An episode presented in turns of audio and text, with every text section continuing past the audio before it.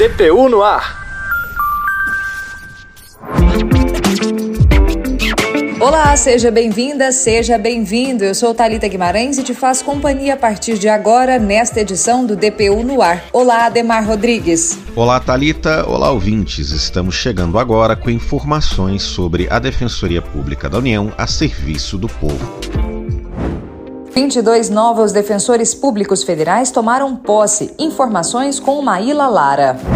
Depois de tanto esforço, estudo e espera, 22 novos defensores públicos federais tomaram posse no cargo. Os defensores públicos federais foram aprovados no sexto concurso público para a carreira. A nova defensora pública federal Aline Memória de Andrade foi uma das 22 candidatas aprovadas. Aline foi estagiária da DPU em Fortaleza, no Ceará desde a época do estágio, ela se encantou com a carreira e descobriu qual era a vocação. Após mais de quatro anos né, na espera, eu fiz parte da comissão de aprovados, então a luta foi grande e espero reverter isso em prol dessa instituição que eu tanto admiro. Estou muito feliz em voltar é, após o meu estágio na DPU e tanto tempo realmente foi a instituição com a qual eu sonhei em participar, né, em fazer parte e quero reverter isso em prol dos assistidos, esse trabalho que eu sei que é muito importante pai de Aline, Ricardo Santana de Andrade, estava bastante emocionado. Ele é promotor de justiça em Fortaleza há mais de 25 anos. Nos últimos meses teve complicações de saúde, mas tinha em mente a esperança de ver a filha se tornando defensora pública federal. Eu, há 45 dias, tive três infartos. Na UTI, o que eu pedi a Deus é que me desse a graça de poder ver a minha filha no dia de hoje sendo empossada como defensora pública federal. Para mim é um motivo de orgulho muito grande saber que ela conseguiu, que ela augurou êxito na sua carreira que hoje se inicia. Para o defensor público geral federal Daniel Macedo, a chegada de novos colegas traz fôlego para a carreira. É oxigenar a carreira,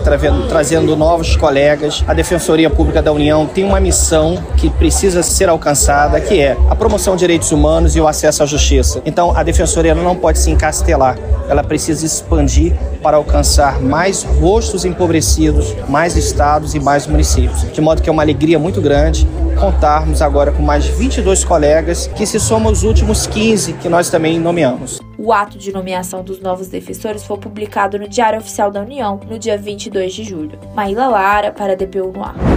O evento de posse dos novos defensores públicos federais também contou com outras celebrações importantes. Detalhes com Carolina Oliveira. Além da cerimônia de posse dos novos defensores públicos federais, o auditório do Museu Nacional em Brasília foi espaço para outros eventos importantes da Defensoria Pública da União. Na mesma data, os novos integrantes do Conselho Superior da DPU tomaram posse. O Conselho Superior é o órgão máximo de deliberação colegiada da DPU e todo mês os representantes se reúnem para debaterem questões administrativas da instituição. Outro momento importante da cerimônia foi a entrega de medalhas da Ordem Ordem do Mérito da DPU. Foram homenageados defensores públicos federais com 20 anos ou mais de carreira ou que ingressaram no primeiro concurso da DPU e que ainda permanecem em atividade. Também receberam medalhas servidores e colaboradores que contribuíram para o aprimoramento da Defensoria Pública da União e ex-presidentes da Associação Nacional dos Defensores Públicos Federais, a ANADEF. Ainda durante a cerimônia, o defensor público federal Paulo Alfredo Unes Pereira recebeu uma homenagem póstuma. Ele faleceu em 2010 durante uma missão internacional no Timor-Leste. A placa ficará disponível na entrada do auditório da DPU, que vai levar o nome de Paulo Alfredo. Carolina Oliveira para DPU no ar. Para cumprir a missão social e debater temas importantes, a Defensoria Pública da União acaba de lançar o sétimo concurso de redação. Detalhes com Guilherme Cimer.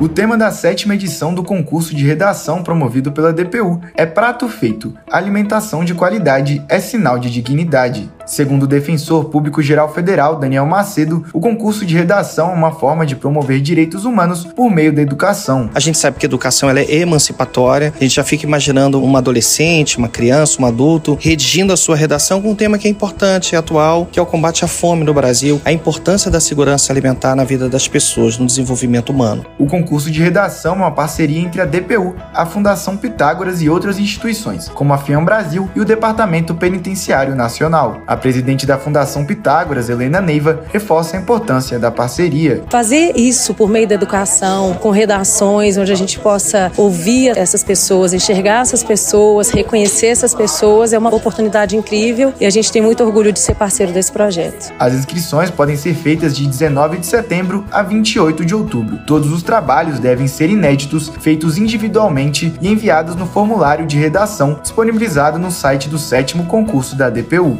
Guilherme Simer para o DPU no ar.